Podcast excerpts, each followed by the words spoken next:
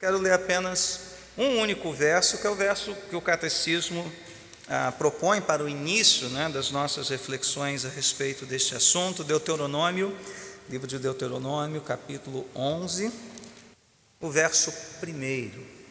Não precisa ficar de pé, basta abrir aqui. Vamos ler todos juntos, já que é um verso só, vamos ler todos a uma só voz. Deuteronômio 11, verso 1. Ok? Todos encontraram? Deuteronômio, quinto livro da Bíblia. Todos juntos. Amem o Senhor, o seu Deus, e obedeçam sempre aos seus preceitos, aos seus decretos, às suas ordenanças e aos seus mandamentos. Amém? Então foi exatamente o que nós cantamos: amando e obedecendo. As duas coisas estão aqui neste único verso. Pai querido e santo, abençoa-nos nesta reflexão a tua palavra, ó Deus, possa ser plantada em nossos corações e gerar frutos para a tua glória. Oramos assim em nome de Jesus. Amém e amém. Muito bem, irmãos. Crianças, vocês vão fazer o seguinte: vão colocar a pergunta no alto da sua folha, tá? Como glorificamos a Deus, e vão dividi-la em quatro partes. Você pode dobrar, fazer quatro pedacinhos ou quatro colunas, tanto faz.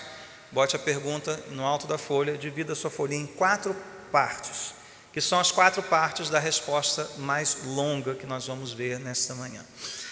Irmãos, quando nós falamos de Deus, quando nós falamos dos seus atributos, é sempre muito difícil explicar esses atributos sem, é, é, de alguma forma, reduzir Deus, sem, de alguma forma, dizer pouco sobre o que de fato Ele é. Vou dar um exemplo. Quando nós falamos do amor de Deus, nós podemos citar inúmeros versículos bíblicos que falam deste amor sacrificial, incondicional, ah, o amor que amou o mundo de tal maneira. Mas aí a gente chega lá no apóstolo Paulo e diz que o amor de Deus excede todo o entendimento. Foi pronto, aí derruba a gente, né? Poxa, Paulo, eu estava indo tão bem tentando entender isso, aí Paulo diz que está acima de todo entendimento. E é verdade. A gente toca, né, tangencia, chega muito perto mas Deus ainda é, embora se faça presente, né, embora Deus tenha revelado de si mesmo na sua criação, na sua palavra, em Jesus Cristo, o fato é que às vezes a gente não consegue chegar nem perto de de fato examinar quem Deus é. Pois de fato, quem conheceu a mente do Senhor? Ninguém. Ele de certa forma continua inalcançável, misterioso. Ao falarmos da glória de Deus, esse é um outro exemplo, nós não temos no nosso mundo qualquer elemento com o qual nós possamos estabelecer uma medida de comparação. O que é a glória de Deus? É uma espécie de, de, de, de brilho, a glória encheu o santuário, tá? Eu consigo imaginar ali, né? Um certo peso, né? e, e glória tem a ver com peso, né? Mas tem a ver com esse brilho, mas ao mesmo tempo não é bem isso, é algo que a gente não consegue definir. A gente sabe, à luz do Salmo 19, que os céus proclamam a glória de Deus, mas os céus não são a glória de Deus, é parte do que Deus mostrou a respeito dessa sua glória. O ser humano, imagem e semelhança de Deus, também revela isso, mas a Bíblia diz que nós somos destituídos da glória de Deus por causa do pecado. Então veja, como então penetrar nesses mistérios? Porque para entender como glorificar a Deus, é importante nós entendermos o que é esta glória. Quem é este ser glorioso, como nós lemos aqui no Salmo e cantamos né, no Salmo 96. Embora, novamente, né, essas definições, elas possam chegar perto, ainda não definem por completo, eu quero citar uma aqui, que é a de John Piper, que eu gosto porque ela é bem resumidinha, bem simples da gente entender. Então, nas palavras do pastor Piper, a glória de Deus é a manifestação da beleza de sua santidade. É quando a sua santidade vem a público. É a maneira com a qual ele evidencia sua santidade para que as pessoas percebam. Então, conclui John Piper, a glória de Deus é a manifestação da sua santidade. Piper está se baseando no verso 3 do capítulo 6 de Isaías, ali nós vemos os serafins cantando: Santo, Santo, Santo é o Senhor dos exércitos, toda a terra está cheia da sua. A gente esperaria santidade, né? Mas não, é glória. Então, o que, que, que Piper percebeu, creio eu, de maneira correta?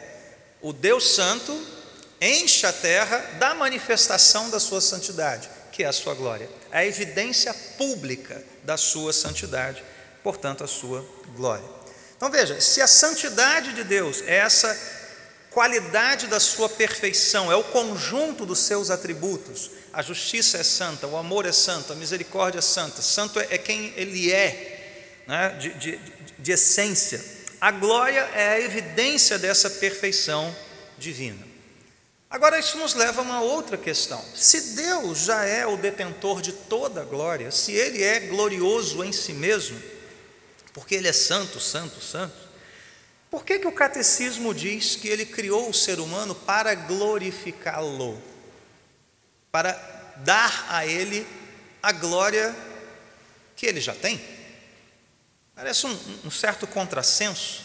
Porque precisamos glorificar aquele que já é glorificado em si mesmo. E se essa ordem para glorificá-lo existe, ela é verdadeira, como é que nós, seres não gloriosos, destituídos da glória de Deus, nós podemos fazer isso? Se é que podemos fazer isso. Então, esse é o desafio por trás dessa pergunta: como glorificamos a Deus? Ele já é glorioso, eu sou imperfeito, eu posso acrescentar algo ao que Deus é? Ou o que eu faço para isso, para glorificá-lo, é imperfeito, então isso traz glória. Percebeu quantas perguntas a gente consegue fazer a partir de uma, algo simples como esse?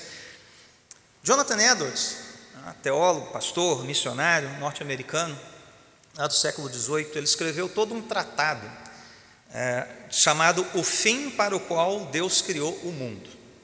Ele está estabelecendo as razões aqui para mostrar por que Deus criou o mundo. E lá nós lemos o seguinte: a ideia de que Deus criou o mundo a fim de receber qualquer coisa em particular da criatura é não só contrária à natureza de Deus, mas também incoerente com o conceito de criação, o qual implica num ser receber do nada sua existência e tudo o que corresponde a esta. Ou seja, não tem como.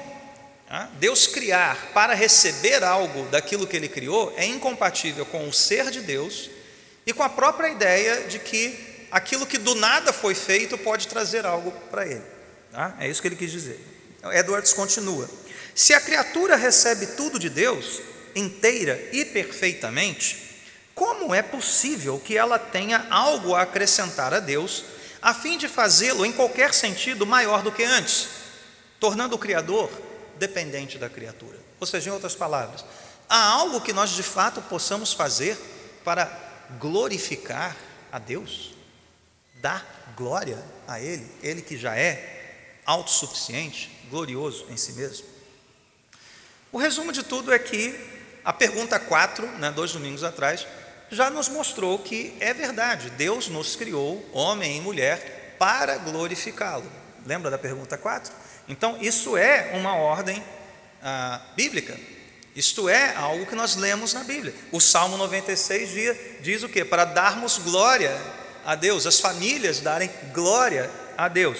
Então, há essa ordem, portanto, temos que cumpri-la e temos que saber como fazer isso.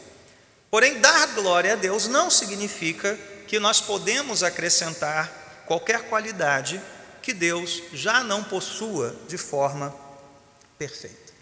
Então, o que, que significa dar glória a Deus, como nós cantamos aqui? Glória a Deus, ao Pai, ao Filho, ao Espírito Santo. É simplesmente reconhecer esta santidade é, que é noticiada ao mundo todo.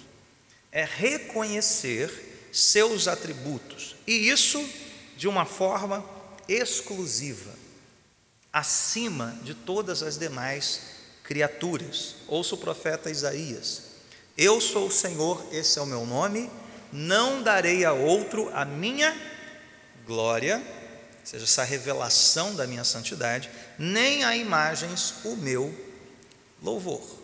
Então Deus não divide a sua glória, Deus não divide quem Ele é com absolutamente ninguém. Se algo ocupa este lugar, isto é chamado de ídolo. Daí vem a idolatria. Cultuar algo da criação, uma criatura, como se Deus fosse. Deus não divide a sua glória com ninguém. Nós podemos imaginar que isso é algo aos ouvidos modernos, né, tão sensíveis, né? Isso soa como uma espécie de narcisismo divino. É, quem é esse Deus aí que pede tudo para ele? Que história é essa? E eu? Né? Como é que eu fico nessa história? Esse mundo hedonista, individualista, é, não consegue entender que de fato Deus não poderia agir de outro jeito. Quando Deus diz que só Ele deve ser glorificado, que Ele não divide a sua glória com ninguém, seria esperar menos de Deus se Ele dividisse. Isso não seria generosidade, diversidade divina, não. Isso seria transformar Deus em algo menos do que Ele de fato é. E o próprio Edwards, né, no tratado que eu mencionei, diz isso. A retidão moral de Deus consiste em ele estimar o que é mais precioso. Gente, o que é mais precioso em toda a existência? Ele mesmo. É Ele mesmo. Para Deus amar a sua glória, para Deus honrar a si mesmo e procurar que tudo que Ele fez e continua fazendo nesse mundo traga honra a si, não é nenhum tipo de narcisismo, hedonismo ou pecado egoísta. Em nós, sim, nele, não porque seria menos que Deus se ele procurasse algo né, além ou fora dele para glorificar. Não, ele se basta, portanto, ele se amar, ele desejar que ele seja glorificado é algo que nós esperamos de um Deus como o revelado nas Escrituras. Então veja, ao glorificarmos a Deus, nós estamos fazendo exatamente aquilo que ele determinou como o fim supremo de toda a sua criação de toda a sua criação, de tudo que foi feito. Como o próprio Paulo escreveu lá em Efésios 1, né? aquele refrão de Efésios 1, 3 a 14: Para o louvor da sua glória, para o louvor da sua glória, para o louvor da sua glória. Tanto o trabalho do Pai, do Filho do Espírito, trazendo louvor a si mesmo, à sua própria glória. E olha que honra Deus nos chamar, Deus nos trazer para a sua própria glória e virtude e nos fazer participantes disso. Nós que somos destituídos dessa glória, absolutamente imperfeitos em nossas qualidades. Dito isso, meus irmãos, como uma espécie de introdução a essa pergunta, né? Nós então vamos procurar responder. Tá bom, pastor, entendi. Eu tenho que glorificar a Deus, embora por meio disso eu não traga nada mais a Deus do que ele já é. Eu sou imperfeito. Eu não posso fazer nada para acrescentar algo a Deus, porque Ele já é glorioso. Mas eu sou chamado por Ele a participar disso, de alguma forma. Como então fazemos isso? E a resposta é amando. Aliás, é antes, né? É, bota a resposta longa aí para mim. Isso. Quando nos alegramos nele, primeira coisa, amando-o, confiando nele e obedecendo. Vontade, mandamento, lei é a palavra dele. É o que ele disse aqui na sua palavra, tá bom? Então vamos lá. Crianças, então não me esqueci de vocês, vamos, você já dividiu a sua folhinha em quatro partes, nós vamos ver então a primeira parte dessa resposta. Como glorificamos a Deus? no, quando nos alegramos nele. Pode escrever isso aí. Quando nos alegramos nele, você vai desenhar aquele emojizinho sorridente, né? aquele que a gente sempre coloca quando está feliz. Né? Alguém deu uma boa notícia, você bota o smile, né? a carinha sorridente. Quando nos alegramos nele. O breve catecismo de Westminster, ele, na pergunta número um, pergunta que todo mundo já memorizou, pelo menos a um, eu acho que todo mundo já tem mais ou menos uma referência. Né? Qual é o fim principal do homem? Qual é a resposta? Glorificá-lo e gozá-lo para sempre. Aqui a palavra gozá-lo para sempre quer dizer alegrar-se nele para sempre. Então, a primeira coisa que Deus nos chama a fazer, que Deus nos dá o privilégio de fazer para glorificá-lo, é quando nos alegramos no Senhor, quando encontramos nele a nossa plena satisfação. Deus nos chamou para experimentarmos a plenitude da sua alegria. Jesus disse isso lá em João 17, 13. Né? É, é, é, que, que eles, meus, ele está orando pelos seus discípulos, né? e pede que eles tenham a plenitude da minha alegria. E qual era a alegria de Cristo? Qual era a alegria proposta? Segundo Hebreus, né? Hebreus fala isso, pela alegria que foi proposta a Cristo, ele foi até o fim, ele perseverou até a morte, até a cruz do Calvário. Que alegria é essa, senão a alegria da glória do Pai? A alegria em Cristo, de glorificar a seu Pai. E agora Ele nos chama para participarmos disso. Como? Nos alegrando nele, tendo a nossa plena satisfação nele. Nós podemos dizer, como os poetas do Antigo Testamento, salmistas, nos vários salmistas do Antigo Testamento, são tantas as referências aqui, eu selecionei só algumas, mas vejam essa melodia da alegria em Deus nos Salmos. Salmo 73, 25: Há quem tenho nos céus senão a ti, e na terra nada mais desejo além de estar junto a ti. Salmo 33, 21: Nele se alegra o nosso coração, pois confiamos no seu santo nome. Ó, já vê a relação entre alegria e confiança, né? na resposta ali do catecismo. Salmo 9, verso 2: Em ti quero alegrar-me e exultar, e cantar louvores ao teu nome, ó Altíssimo. Salmo 32, 11: Alegrem-se no Senhor e exultem vocês que são justos, cantem de alegria todos vocês que são retos de coração. Então, irmãos, quanto Deus tem sido de fato a nossa alegria. Ou de uma outra forma, podemos perguntar: será que algo tem tomado o lugar de Deus, trazendo a você talvez uma sensação de alegria, mas uma alegria falsa? Aquela falsa alegria que só engana a tristeza. Sabe como é que é? A falsa alegria só engana a tristeza, mas ela continua ali. A angústia continua ali ela nunca traz cura de fato. Veja, não que você não possa ter momentos de alegria com a sua casa, com o seu trabalho, com um passeio na serra, com uma música, com uma conquista, mas nós estamos reconhecendo que todas estas coisas vêm do alto vem do Pai das luzes, em quem não há sombra nem variação, da fonte de todo bem, da fonte de toda satisfação. Quando você faz isso, é legítimo você dizer: Senhor, eu me alegro nas tuas obras. Eu me alegro no, teu, no meu trabalho, porque isso é dádiva tua. O dom que eu tenho é teu. Os meus filhos são teus, a minha casa é tua. Eu me alegro em ti. Em última instância, você se alegra nele e não nas coisas. Reconheça que isso vem de Deus. Você tem feito isso? Você tem feito isso? Nosso coração é enganoso, irmãos. Pode haver ali uma semente dessa fumaça de alegria que logo vai se dissipar.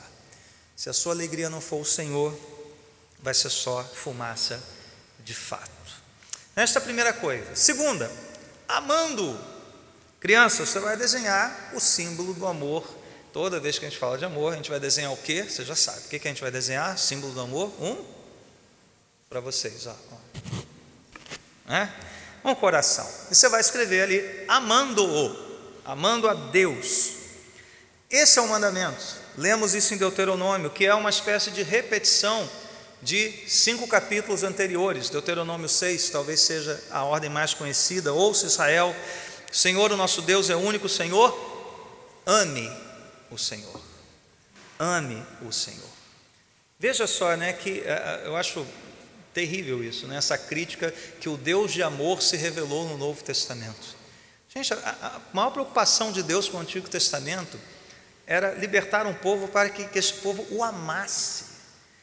E como consequência desse amor, aí sim, houvesse sacrifício, ritual, festa e toda aquela quantidade de normas do, do Antigo Testamento, né, que revelam a santidade de Deus. Mas o que, que Deus está pedindo a esse povo, acima de tudo? Eu quero que vocês me amem. Se vocês começarem a sacrificar bode, carneiro, touro, fazer festa, sem que o, que o coração de vocês transborde de amor por mim, isso não vale nada. E para quem leu a Bíblia já né, seriamente, assim, o Antigo Testamento, sabe que essa foi a bronca né, de, de ponta a ponta, os profetas falando nisso o tempo todo. é o amor a Deus. Então nós glorificamos a Deus quando devotamos a Ele o nosso amor, de modo integral, de modo completo. Mas, pastor, como é que eu vou fazer isso? Deus não está pedindo muito de mim? Irmãos e irmãs, Deus não nos pede nada do que Ele mesmo já não tenha nos dado. Ele já nos deu isso. Deus já nos amou primeiro. Deus revelou o seu amor. Deus, aliás, a palavra ali em Romanos é Deus provou o seu amor. Há quem diga que Deus não precisaria provar nada para ninguém, e é verdade. Ele é Deus. Mas ele quis fazer isso. Ele provou o seu amor por nós, quando Cristo morreu por nós, quando éramos pecadores, pessoas que não eram amáveis, a relação entre nós e Deus não é de opostos que se atraem e acabam se apaixonando e amando um ao outro, não é. é de, são, são coisas assim com uma diferença abismal, abissal, né? Um Deus de pleno amor e criaturas em nada amáveis. Mas Ele nos amou primeiro. E Jesus diz que nós só podemos amá-lo exatamente por causa disso, porque Ele já nos amou primeiro. Mas somos pessoas duras de coração, mas a Bíblia diz que nós podemos pedir para que o Espírito derrame o que em nossos corações? Esse amor, a fim de amá-lo, glorificá-lo por meio do nosso amor. Meus irmãos, nós só podemos amar a Deus de verdade, dessa forma, se nós já tivermos experimentado a plenitude do seu amor por nós, manifestado em Jesus Cristo, aquele que, segundo João 13, amou-nos até o fim amou-nos até a cruz, dando a sua vida por mim e por você. Para quê? Para que pudéssemos participar desta relação de amor, do amor eterno entre Pai, Filho e Espírito, derramado sobre a sua criação, derramado sobre nós pecadores. E agora Deus nos convida a amá-lo de todo o nosso coração. E eu te pergunto então nesta manhã: será que há um outro amor competindo dentro de você? Porque os amores desordenados do nosso coração e os amores propagados por esse mundo, propagandeados nesse mundo, eles competem pela exclusividade do amor divino em nossos corações. Você pode amar seus filhos, você pode amar sua esposa, sim, até porque isso é ordem também de Deus. Isso só será possível se você amar a Deus. Não há amor entre nós se não amarmos a Deus. E isso revela a sua glória. Olha só que coisa bonita, né? Ao amarmos a Deus, amarmos uns aos outros, isso põe a público a glória de Deus. Para quem quiser ver, expõe a glória de Deus para um mundo que não consegue enxergá-la. Então, essa é a segunda coisa, amando. Terceira coisa, confiando nele. Crianças, vocês vão desenhar duas mãos juntas, assim, né? Como se tivessem. Sabe quando o camarada pega o outro, assim, para subir a montanha? Então você precisa confiar no sujeito, né? Duas mãos assim, juntas, pegadas. Você está ali firme, confiando que aquela mão vai puxar você, te trazer em segurança, tá? E você vai escrever confiando nele, tá bom? Confiança e fé na Bíblia são palavras sinônimas. Ter fé em Deus é confiar em Deus em todo o tempo, em todo o percurso da jornada, nos momentos difíceis, na escassez, nos obstáculos, na tristeza, na doença, em qualquer tempo, em qualquer circunstância. E veja, da mesma forma que nós somos chamados a amar a Deus de todo o nosso coração, alma, entendimento, força, nós também somos chamados a confiar nele de todo o coração, plenamente. É isso que o sábio disse lá em Provérbios, versos 5 e 6. Confie no Senhor de todo o seu coração. Lembre que o coração na Bíblia diz respeito a todo o nosso ser.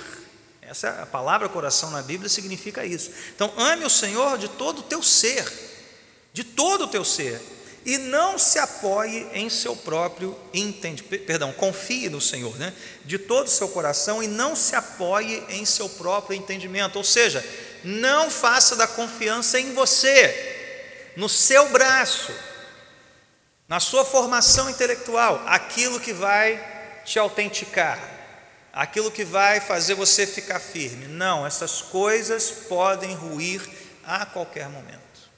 Não é isso que nos mantém de pé.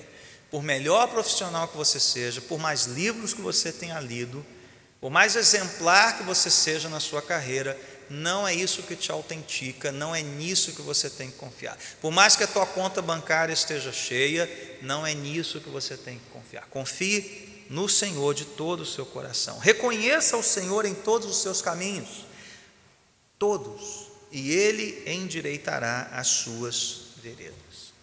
Irmãos, a Bíblia diz que sem fé, sem confiança, é impossível agradarmos a Deus. Isso faz todo sentido, por quê? Você entraria num relacionamento se houvesse desconfiança?